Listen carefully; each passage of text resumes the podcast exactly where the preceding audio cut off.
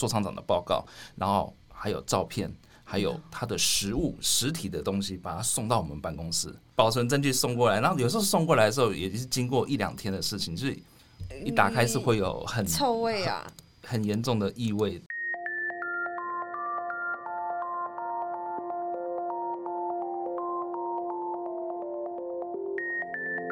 欢迎登机，我是你们的空服员袁心。这个 podcast 将会邀请来自世界各个不同航空公司的空服员，一起来聊聊他们的工作形态以及上班趣事。偶尔也会邀请不同单位同样钟情于航空业的相关人员，来分享那些客舱以外，身为空服员我们可以学习的事情。如果你对航空业有兴趣，或是想加入成为空服员，希望这个节目能够帮助到你。欢迎加入我们的脸书社团“乘客候机室”，一起来讨论、发问以及一窥幕后的花絮。Now please sit back, relax, and enjoy the podcast.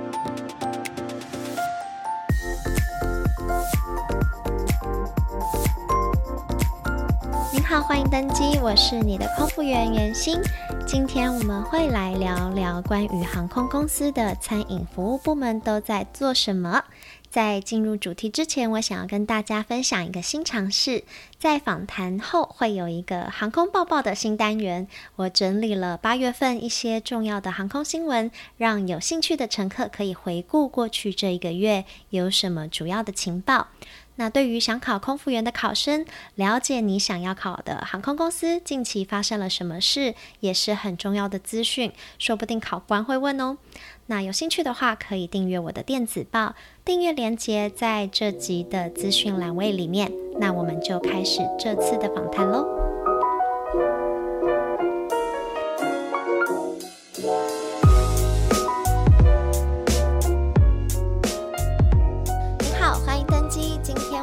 兴能够请到第一季第十集在马来西亚 AirAsia 的大学长 Andy 再来上我们的节目，跟大家分享关于航空公司餐饮服务部门都在做什么。没错，他在担任 AirAsia 的空服员之前就已经在航空业工作喽。上一次我们只闻其声不知其人，今天就请 Andy 来自我介绍一下你在航空业的背景经历。Hello，大家好。哎，今天是我的主场哦。对，没错。OK，大家好，我叫 Andy。然后我在航空公司的经验有呃，复兴航空呃，地勤，还有定位中心，然后国泰航空的地勤，呃，中华航空的空服员，然后中华航空的餐饮服务部，还有亚洲航空的空服员。嗯，前前后后你在航空业打滚大概多久了？哎，卖够了，找贵你。应该十十几年有了。一、嗯、一开始感觉你一直都是在做关于航空业的啊、呃、项目的的职位。是是一开始在学生时期就很想要进航空业吗？还是因为什么机缘进来航空业的？被你说对了，我在学生时代就很喜欢航空业，然后喜欢看飞机嘛，然后也喜欢，嗯、希望有一天可以在飞机上。工作，对啊，对啊。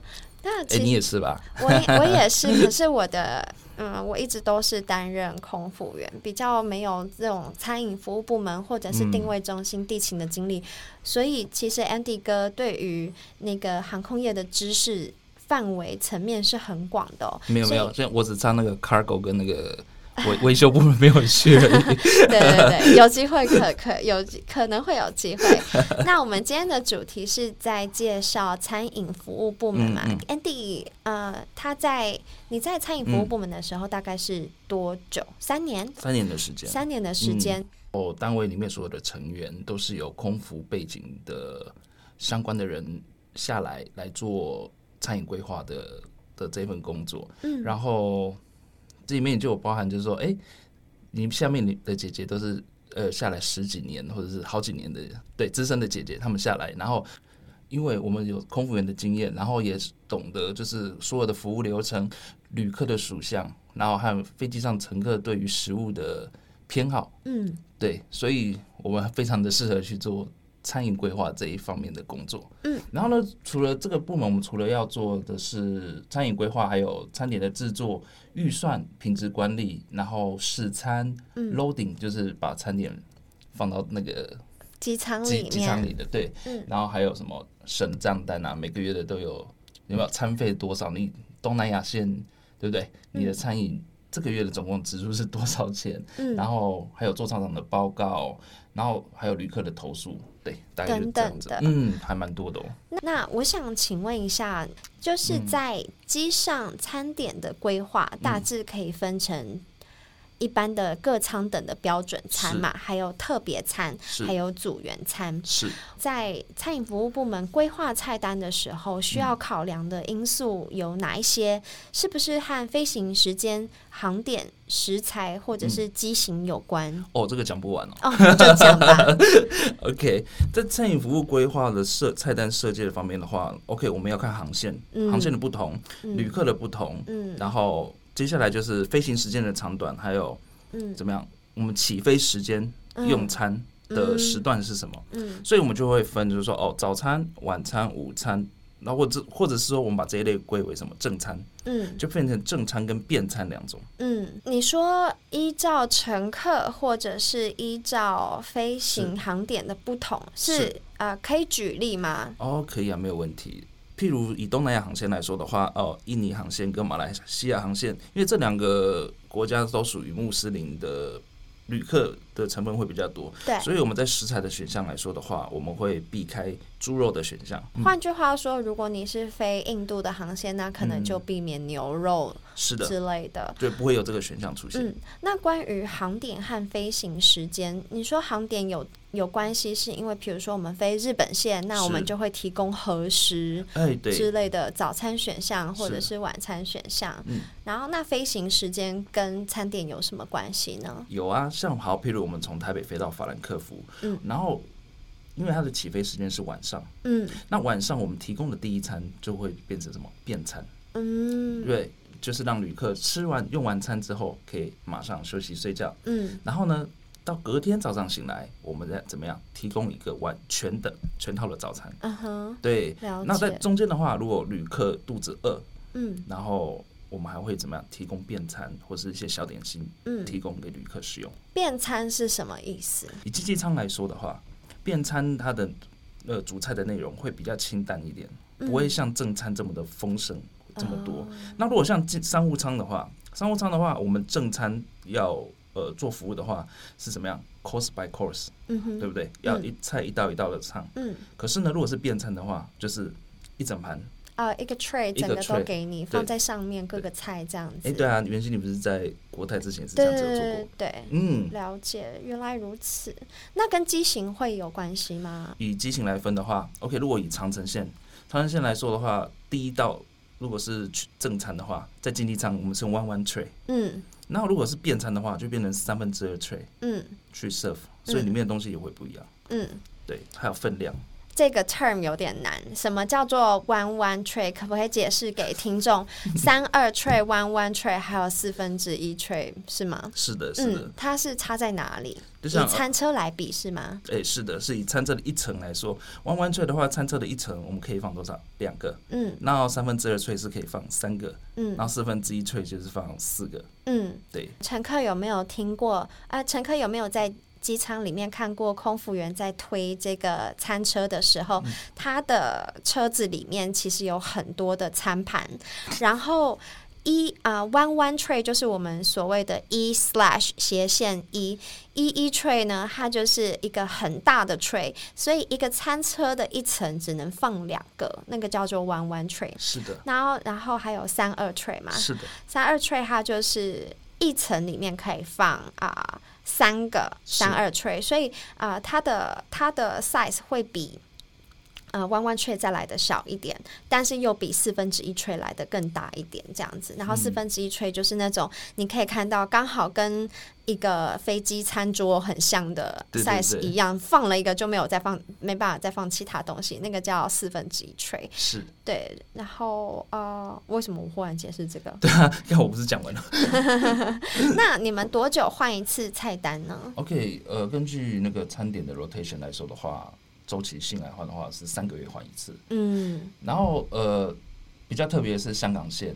嗯，一个礼拜换一次啊？为什么？因为香港的旅客来往很频繁，嗯哼，对，所以我们要常常换哦，不然他们会腻，对，他们会吃腻，嗯，这个非常不一样。因为他们的航程只有一个小时多嘛，所以是不是他的菜单也会有限。经济舱是没有选择的，嗯，因为时间太短了。对，比如说我们你也飞过嘛？对，就我们刚刚平飞之后，过了不二十分钟，嗯，大家就要马上下降了。嗯，为了让空服员快速的发餐，嗯，然后我们就只有提供一样餐点，嗯，让旅客。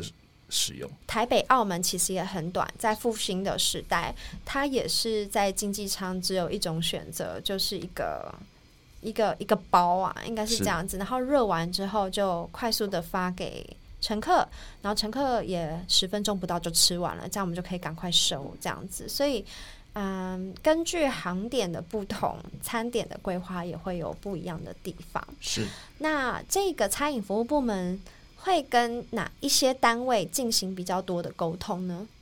像我们餐饮服务部队的窗口，包含的是，OK，您刚刚所说的，呃，空厨外站的空厨，嗯，然后本地的空厨，那本地的空厨也包括什么？高雄空厨，还有华山空厨。嗯，然后对于内部来说的话呢，我们必须要对地勤服务部，嗯，还有空服部。还有空训部，还有空服标准部。嗯，对，对接的内容都是什么？OK，服务的流程。哦，对，做主要是服务的流程。还有，譬如像香港线来说好了，为了要跟国泰抗衡，就是在机上的餐点品质的服务。哦，对，然后华航那时候还是还蛮坚持的，就是要送用餐，对，要送 tray，要送一个 tray 一个餐。嗯，所以我们怎么样，就会多派空服员。哦、oh.，对，在机上多派空服员，以增加空服人力，然后来提升整体的餐点速服务的速度和品质。嗯哼，对，没错。所以呃，我们必须要跟跨部门的去沟通协调。嗯哼，对。那跟啊、呃、对外站的空厨窗口和华善的空厨窗口，大概是沟通什么样的内容？我们跟呃空厨里面沟通的内容，包括就是菜单，嗯，菜单内容，然后餐价。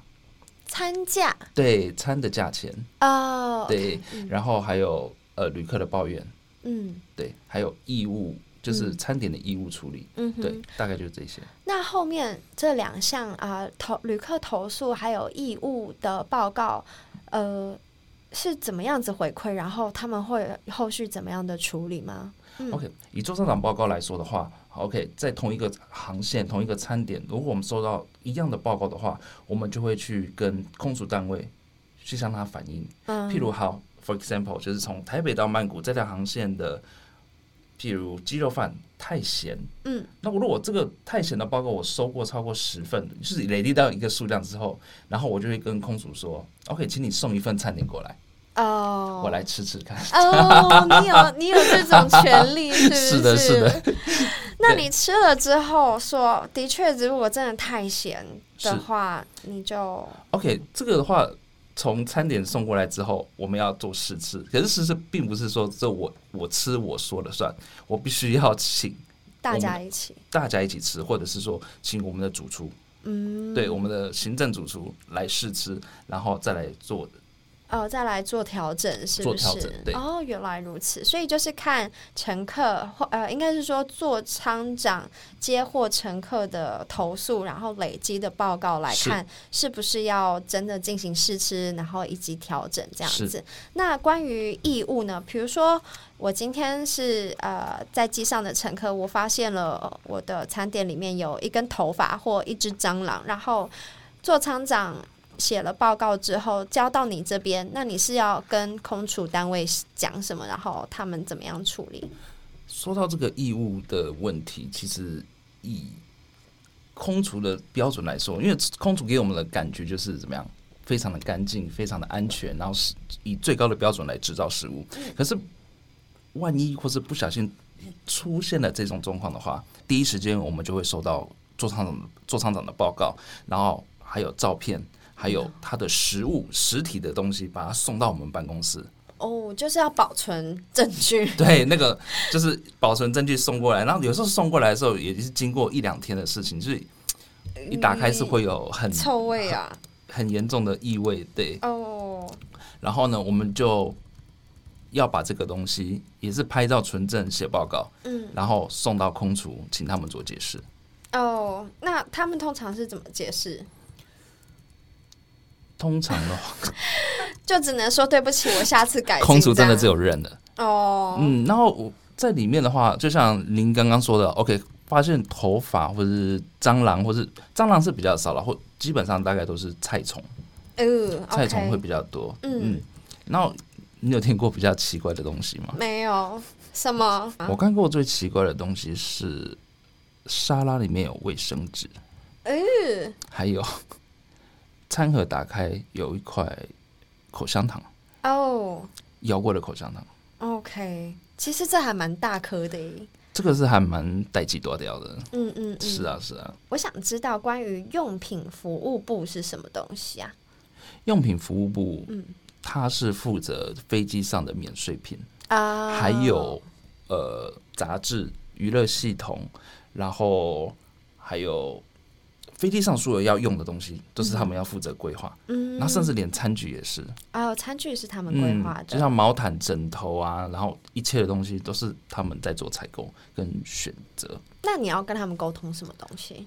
餐具啊，哦，就说我今天会需要多少餐具，还是说我今天要使用什么餐具？之前我们推出一个文化响宴的一个活动，一个餐食，然后上面我们提供牛肉面，还有台湾的蛋仔面，嗯，那所以呢，我们必须要。非常符合台湾文化气息的一个餐具哦，嗯，所以我们会请他们去设计规划，然后提供我们要用的餐具给。哦、了解、嗯、，OK，哎、欸，那我很好奇，就是你们，你刚刚说，呃，之前的公司有推出这种文化饗宴的主题活动嘛？或者是我们有时候可以看，呃，航空公司的新闻稿会说，呃，叉叉行最近跟啊、呃，比如说东方。东方文华主厨、行政主厨一起推出一些主题餐点，这种东西是谁在负责企划？是你们的部门吗？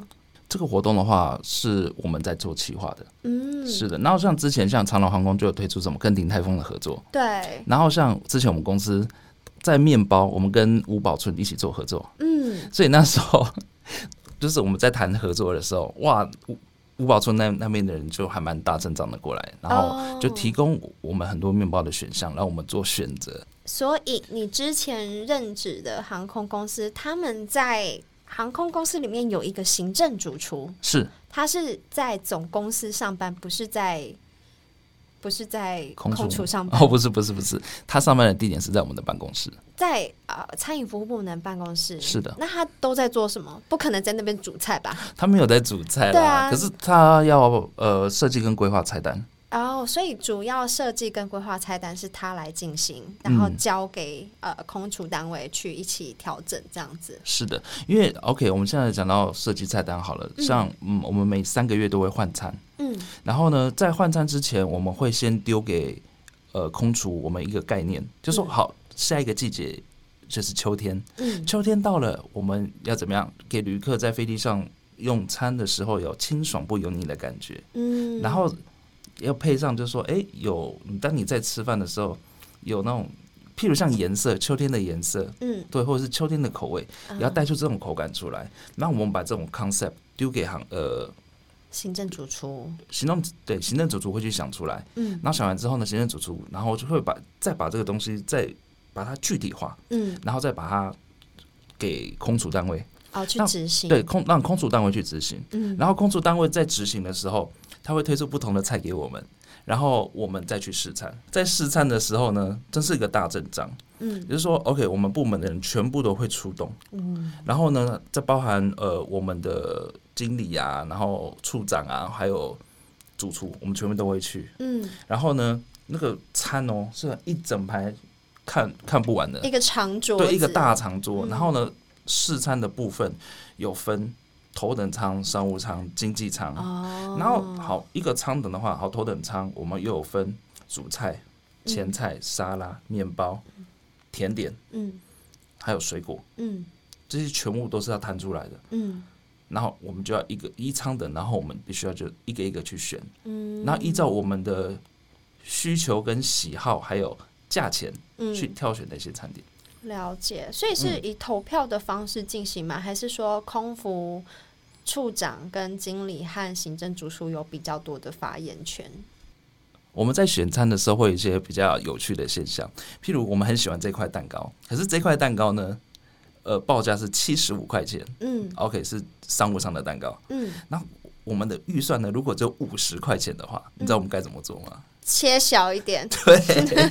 然后那个他们那个主厨，我们主厨就会说：“哎、欸，我们把这个蛋糕先切掉三分之一，然后这个撒花把它拿掉，然后这个粉拿掉，然后这个果酱再多加一点点。”哦，他当场就会在空厨中心那个长桌那边给回馈了，这样是的，因为呃，我们当然在我们在选餐的时候会有一个。就是负责那个餐的人，空厨的人会跟在我们旁边，oh, 然后也开始这边做笔记。哦、oh，了解、嗯，好有趣哦！这是一般空服员进不到的领域哎。我记得我有一次去，也是跟空服部的经理，那时候还在复兴航空。我记得我那时候是去复兴空厨，然后我们是穿整套的防尘衣。是。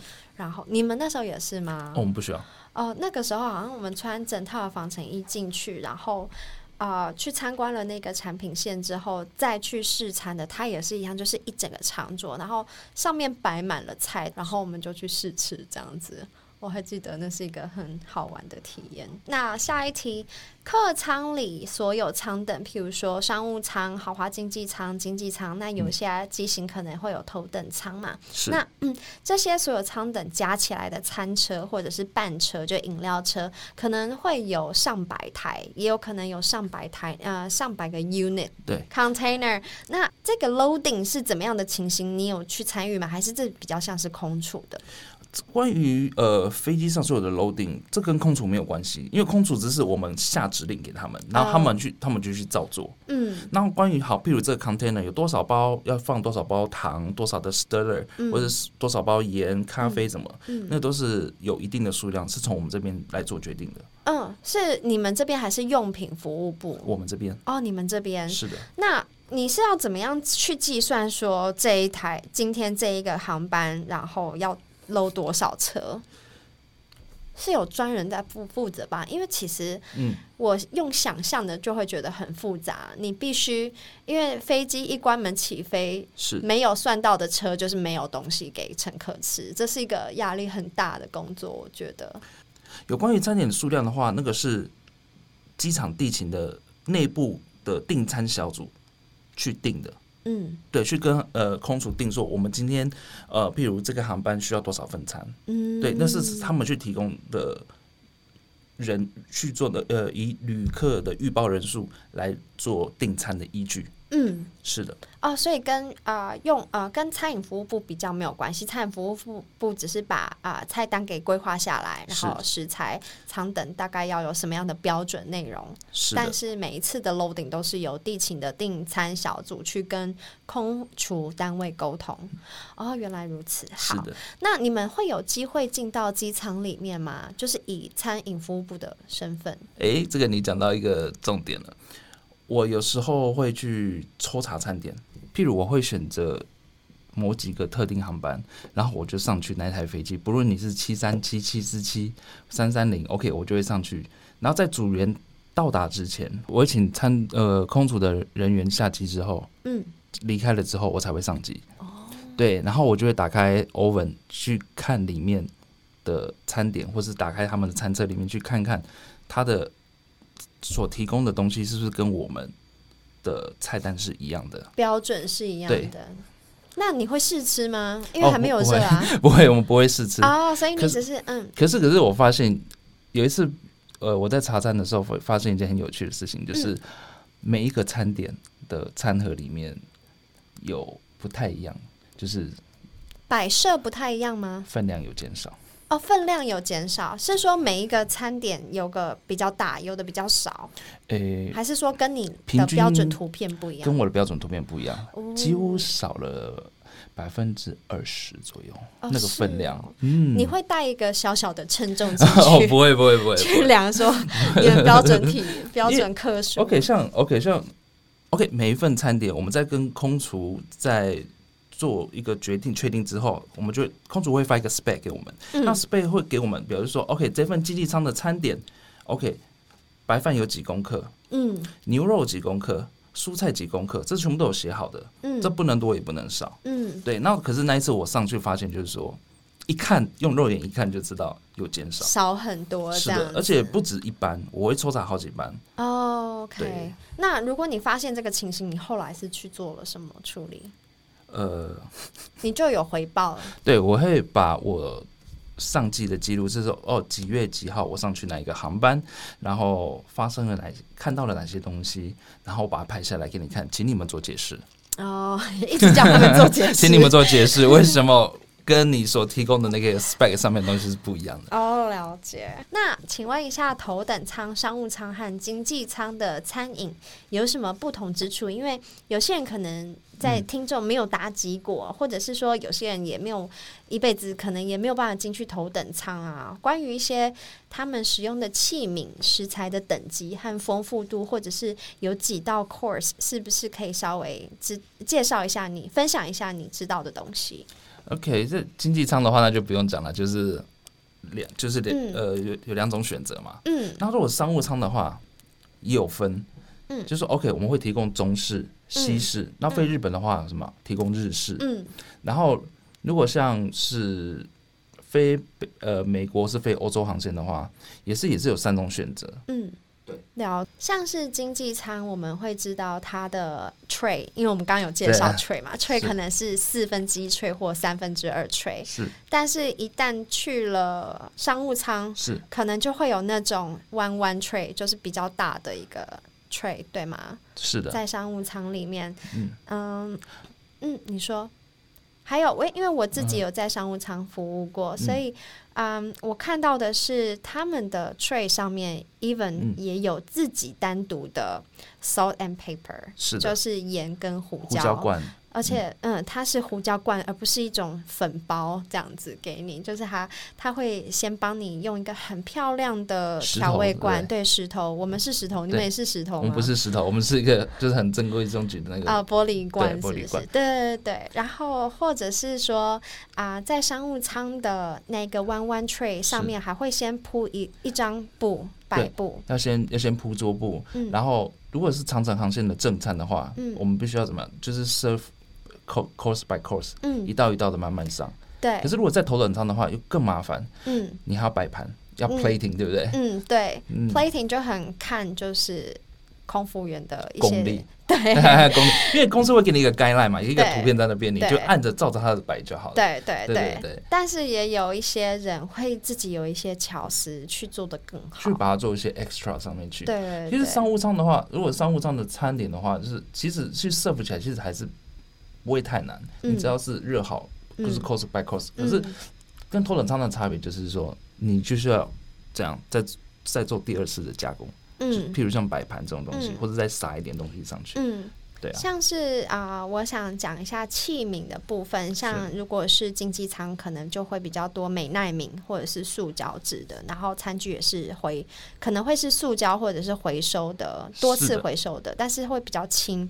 那商务舱可能就是用啊、呃、金属的不锈钢的，金的，或者是全部都是瓷盘，对，或者是玻璃杯这样子，嗯、会显得呃 class 的程度有差。是的，然后像目前的话。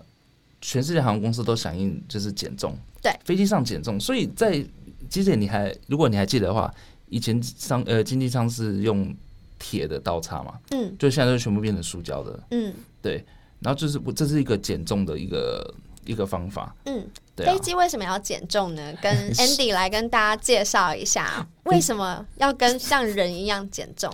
要省油啊，嗯，嗯，因为比较重的话就会需要比较多燃油，是的，嗯。OK，现在跟你讲一个比较餐具的一个小故事，嗯、就是说我们有时候会，哎、欸，你还记得在飞机上，旅客很喜欢把那个餐具拿下拿下去，对不对？美奈明，你要跟我讲你在泰国看到的东西、欸？不是不是那是印度，好吧？不是泰国，泰国也有金楼啊，嗯，金。OK，客人很多旅客都会把那个，有些旅客会把餐具或是器皿这样带下去做纪念。在一个合合理的范围是 OK 的，可是如果像有时候我会收到餐盘收回来的时候是空的，嗯，那是真的不行，你真的要把它一个一个拿回来。嗯，你知道为什么吗？不知道。OK，如果我从台北带了三百份的经济舱的餐具，我飞到了曼谷，嗯，那曼谷是不是也要收到三百份的餐点的餐具？嗯，如果曼谷的餐具收不够的话，嗯，他可以做得出来我们的餐点吗？嗯，对不对？他们那边应该有 spare ones，有 spare one。如果 spare 都不够的话呢？对不对？对 对，那这个就是餐具的 balance 很重要。嗯，餐具的 balance 很重要。就而且其实那个东西都是经过一洗再洗的，是的。你拿的时候已经不是新的了，所以我懂可以可能可以呃留住纪念，但是基本上是不不不行，不鼓励也 不鼓励，因为因为你知道有时候我会收到餐餐呃。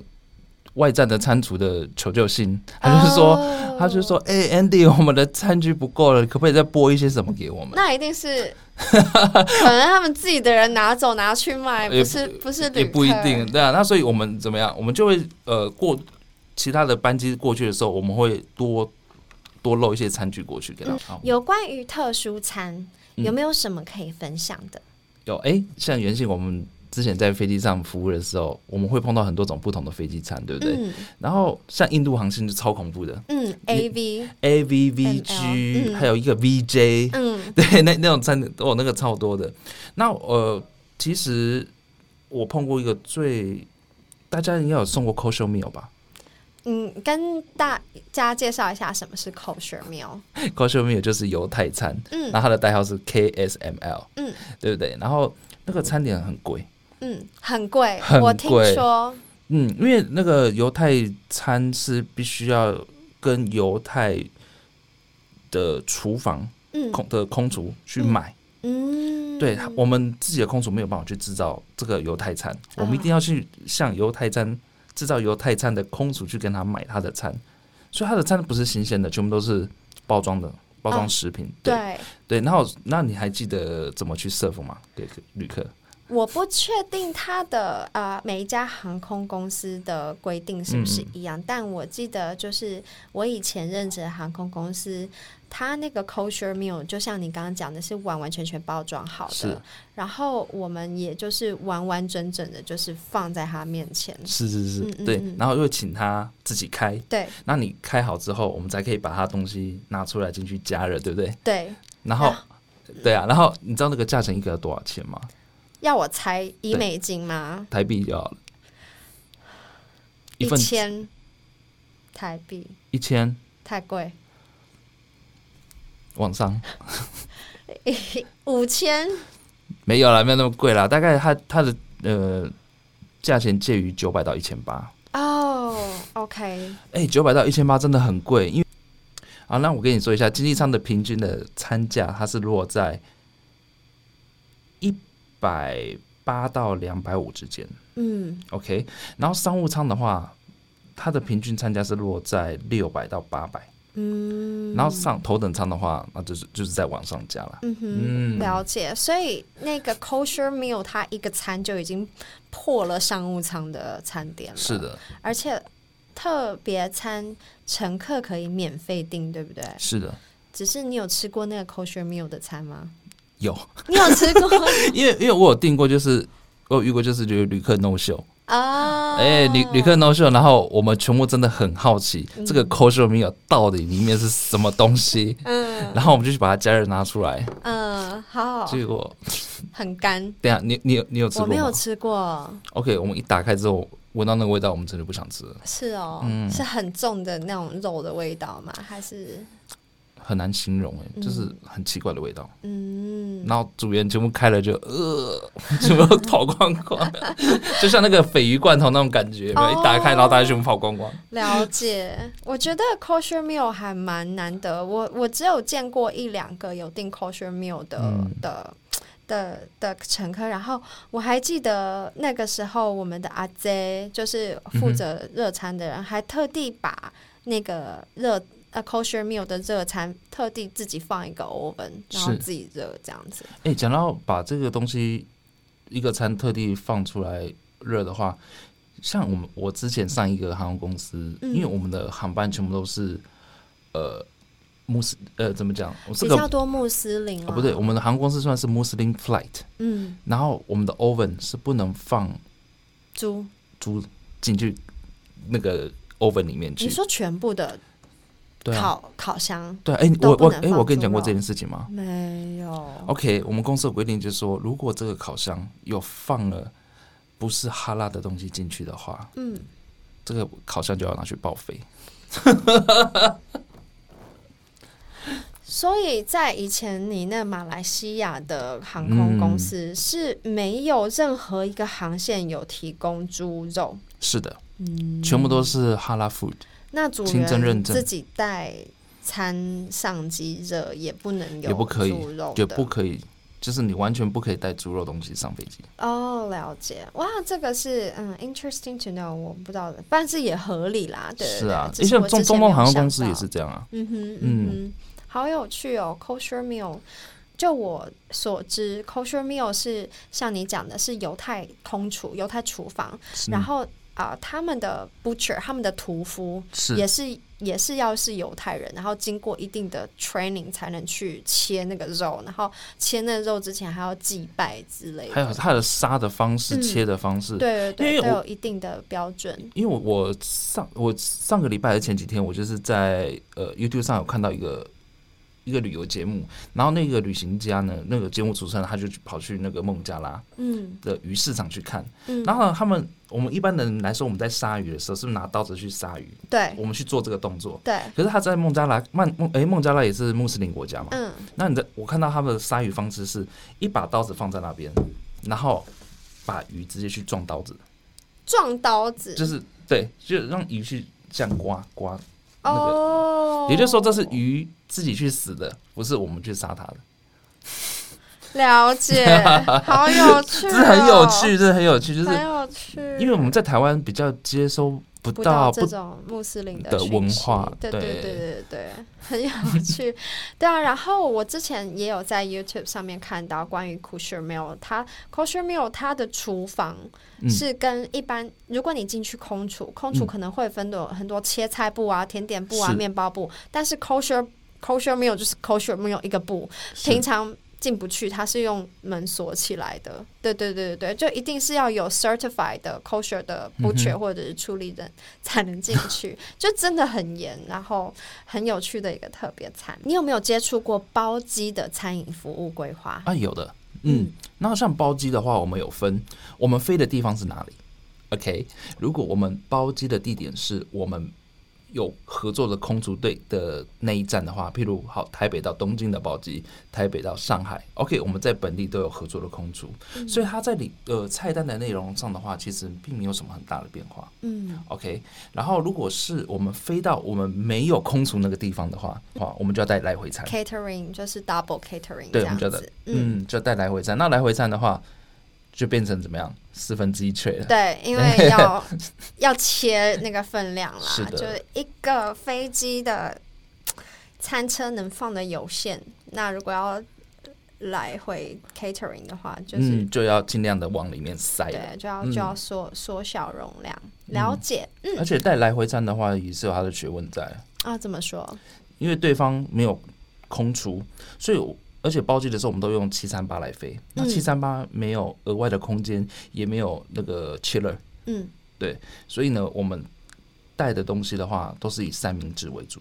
哦，了解。嗯，或者是说去程我们可以带热餐，我们回程的话就吃三明治或者一些比较冷盘的东西。哦，了解。所以你们就带干冰就好了之类的，维持它的鲜度。答对了。嗯，好，那我想请问最后一个问题，在餐饮服务部门。呃，任职的时候，你自己有没有印象最深刻的事情？有一次，呃，我们家的姐姐她给我一个比较好玩的一个任务，叫做茶餐。茶餐？对，可是茶的是吃过的餐哦。你你知道这是怎么茶吗？啊、呃，请空厨运一份吃过的 茶不是不是呃不是不是赏鸡茶也不是，就是 OK。譬如我们会查几月几号从。呃，举例来说好了，从阿姆斯呃阿姆斯特丹或者是从法兰克福回来，嗯，的餐车，嗯哼，然后他们一到台北站之后，餐车不要直接下到清洁清洗区哦，请你把它全部拉出来，拉来餐饮服务部门。哦，没有没有没有，就拉在呃空厨的某一区，嗯，然后就放到那边，嗯，然后他们等他们拉好之后，然后再打电话给我们，我们再过去，嗯，然后你知道我要做什么吗？嗯，我就把所有的餐车一个个打开，嗯，去看旅客有没有把餐吃完。哦，其实蛮重要的，对，这一点，这个是那个什么查 wastage，我现在想起来，wastage，对，所以我们要调整，就是说，呃，我们要调整它的公餐的分量，或者是，嗯、对对对对，嗯、这个很重要，因为我们我们会拍照去查，说，哎、欸，这个客人。这客人说：“哎，这个面包都不吃，哎，这个面包全部都吃光了，然后、嗯哦、这个选项还剩什么？嗯，对对对对，了解，就是你们靠这个茶餐茶 wastage，就是浪费的厨余嘛，嗯、就可以知道说，哎，哪一个餐可能不合乘客的胃口，或者说，哎是，哪一个餐可能我们做太大了，面包太大了，吃不完，是的这样子。哎哎，你之前你还记得吗？就是有时候在我们深夜航班，或是呃，不是用餐起。用餐时段起飞的航班，嗯，会有减少餐量的状况，有，有对不对？有，因为要 cost down，对，要 cost down。嗯，应该是对不起，我在你讲之前想补充，就是因为半夜起飞的时候，嗯，你可以预期有时候乘客在上机了只想睡觉，所以他们在飞机呃在机场等待或者是在家里都已经先吃了，所以在如果你是 serve supper 或者是你是就是 serve 便餐宵夜的时候是。可能不会百分之百都有人吃，那这个时候 cost down 从这边着手，可能只漏百分之八十，那是合理的。嗯，百分之八十太多了啦，哦，太多了，对不起，他们 我不我不专业，那应该是说他们一开始呃，先从百分先减少百分之二、百分之五，然后再去慢慢的把它降下来。对对对对，了解。这也是一个 cost down 或者是一个比较冒险的一个方式。其实我觉得，嗯，算是 cost down 比较合理。有一点，如果他控制在调整合理的范围，不算是冒险啦。因为的确，人性就是不会不会想吃。因为我记得以前在飞的时候，有一个航班是从、嗯、呃半夜大概三点半，嗯，从曼谷出发到阿姆斯特丹，嗯，那一班的航程上，我可以算得出来，大概经济舱有大概有一百多个餐都没有人要吃。哦，真的，嗯，就有时候你不知道。你在的，比如说团客，刚好是那种很年轻的人，那他们就会想要吃很多，每一个人都要吃，这样还两份。对你 cost down 的话，刚好就是赌在这一把，就赌输了。没有餐的话怎么办？对啊，欸、还蛮有趣的。啊，我刚才还还想起了一个，就是有关于组员餐的部分。嗯，说，在我之前那个公司呢，组员我们的组员餐是跟商务舱的主菜是一模一样的。哦，那很好啊。然后，对啊，所以呃。对于商务舱的旅客来说的话，怎么样？他的选择是放大的，嗯，对不对？所以每就是如果 OK，譬如三十六个商务舱，然后再加上主员餐下去的话，然后旅客的选择就变多。对，那选择变多的话，我们空服员在跟旅客点餐的时候就不用退餐了。嗯，对对对，然后就会增加什么旅客的满意度哦，了解，在餐饮上的满意度会增加。航空公司故意这样做的吗？是的，还蛮聪明的。好的，那我们今天非常谢谢 Andy 来节目介绍关于航空公司餐饮部门的点滴。那在我们访谈结束之前呢，想问一下，如果有兴趣追踪 Andy 的话，要在哪一个社群平台可以找到你呢？那就是 I G 了。你的 I G 是什么？跟大家说一下。啊，我的 I G 就是 P C 王 Andy，对。P C 王 Andy，P C W A N G A N D Y，在 Instagram 上。好的，那大家要记得追踪 Andy 哦。那我们下次再见喽，拜拜。拜拜。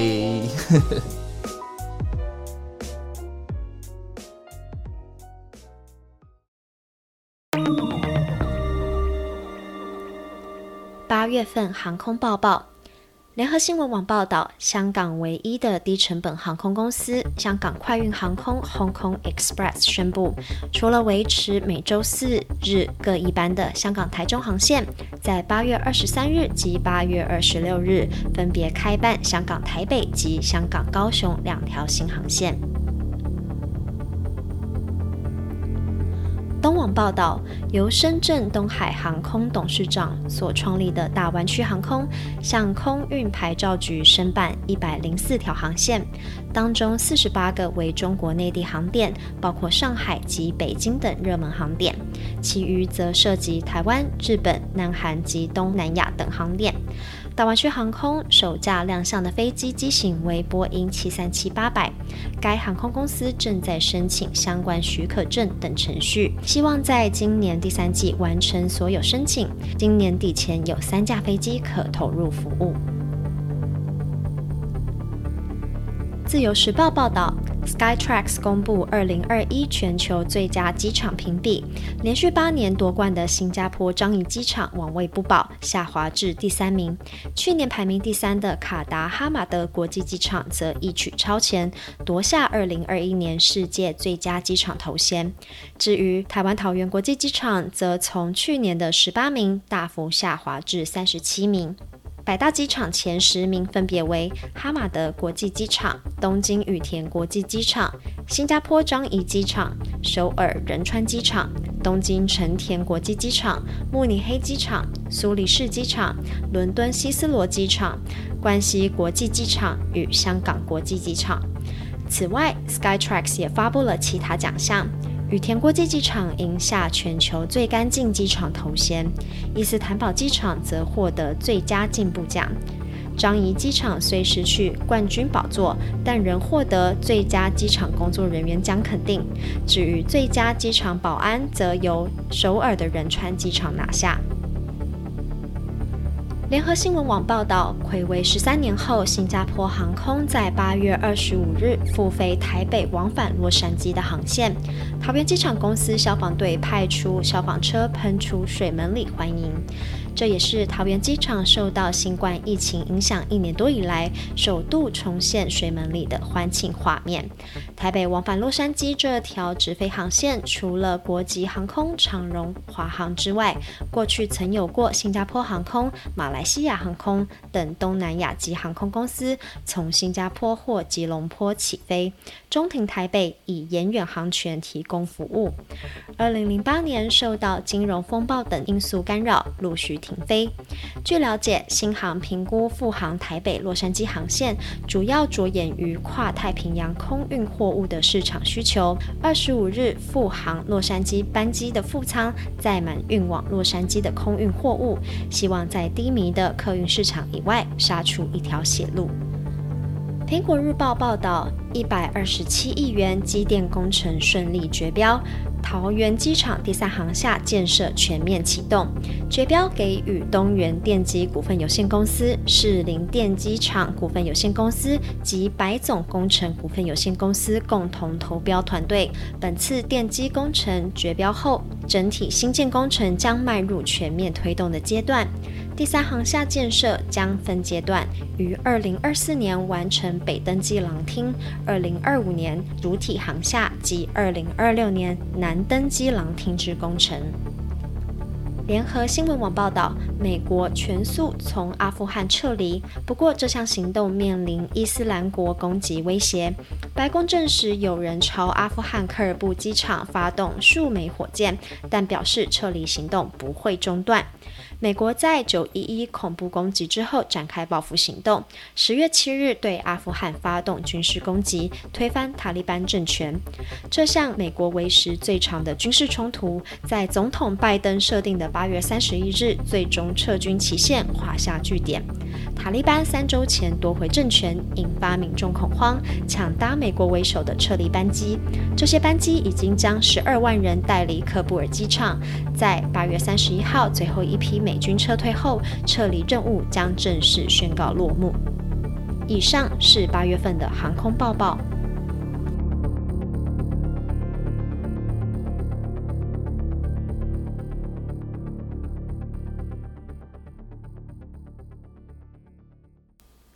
不知道你喜不喜欢这个新单元的风格呢？欢迎你在 IG 留言或私讯告诉我哦。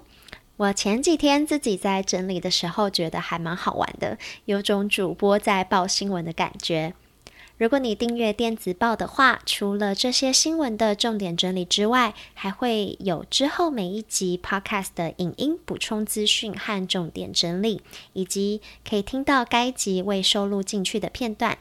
想考空服员的考生，也可以在电子报里面一起收到当月主题广播词的 PA 稿和中英文的音档，让你边看 PA 边听语调的抑扬顿挫及发音，一边开口练习讲好讲顺。有兴趣的话，订阅电子报的链接就在这集的资讯栏位里面，还有其他的订阅方案可以参考。前五名报名商务舱方案的人就会有。送星宇航空的限量口罩哦，这是我自己买的，他们并没有赞助。在八月的时候，我的节目也终于在 Mixer Box 上架了。这里要跟呃用 Mixer Box 收听的听众 say hi，hello。我自己玩了一下 Mixer Box，我发现他们的功能其实还蛮多的，可以听音乐，也可以听 Podcast，然后还可以直播和留言。我自己注册了一个账号，然后上去了回复一些。听众的留言，我觉得对于主持人来说，这个功能其实还蛮好的，因为像 Apple Podcast 就是比较单向式的评论，看到了也没有办法回复。那没有 iOS 系统的人也没有办法操作 Apple Podcast，所以很高兴节目能够上架到这个平台。有了这个平台的话，就多了一个留言的方式做双向的回馈，所以在这边也推荐给乘客可以下载来用用看哦。Música 在这边，我们的节目即将收尾了。如果你喜欢今天的内容，也想再继续听其他更多航空与机场的大小事，请你帮我在 Apple Podcast 平台上打五颗星，留言与分享给也会有兴趣的朋友，就会帮助我累积我的积分，让更多人知道这个节目。或是你有任何的建议与发想，都欢迎你让我知道，请你到我的 IG at Press to Talk，或者是用 Mixer Box App 留言给我。Lastly, where will you be flying to today? No matter where you are in the world, thanks for being here with us. Have a safe flight.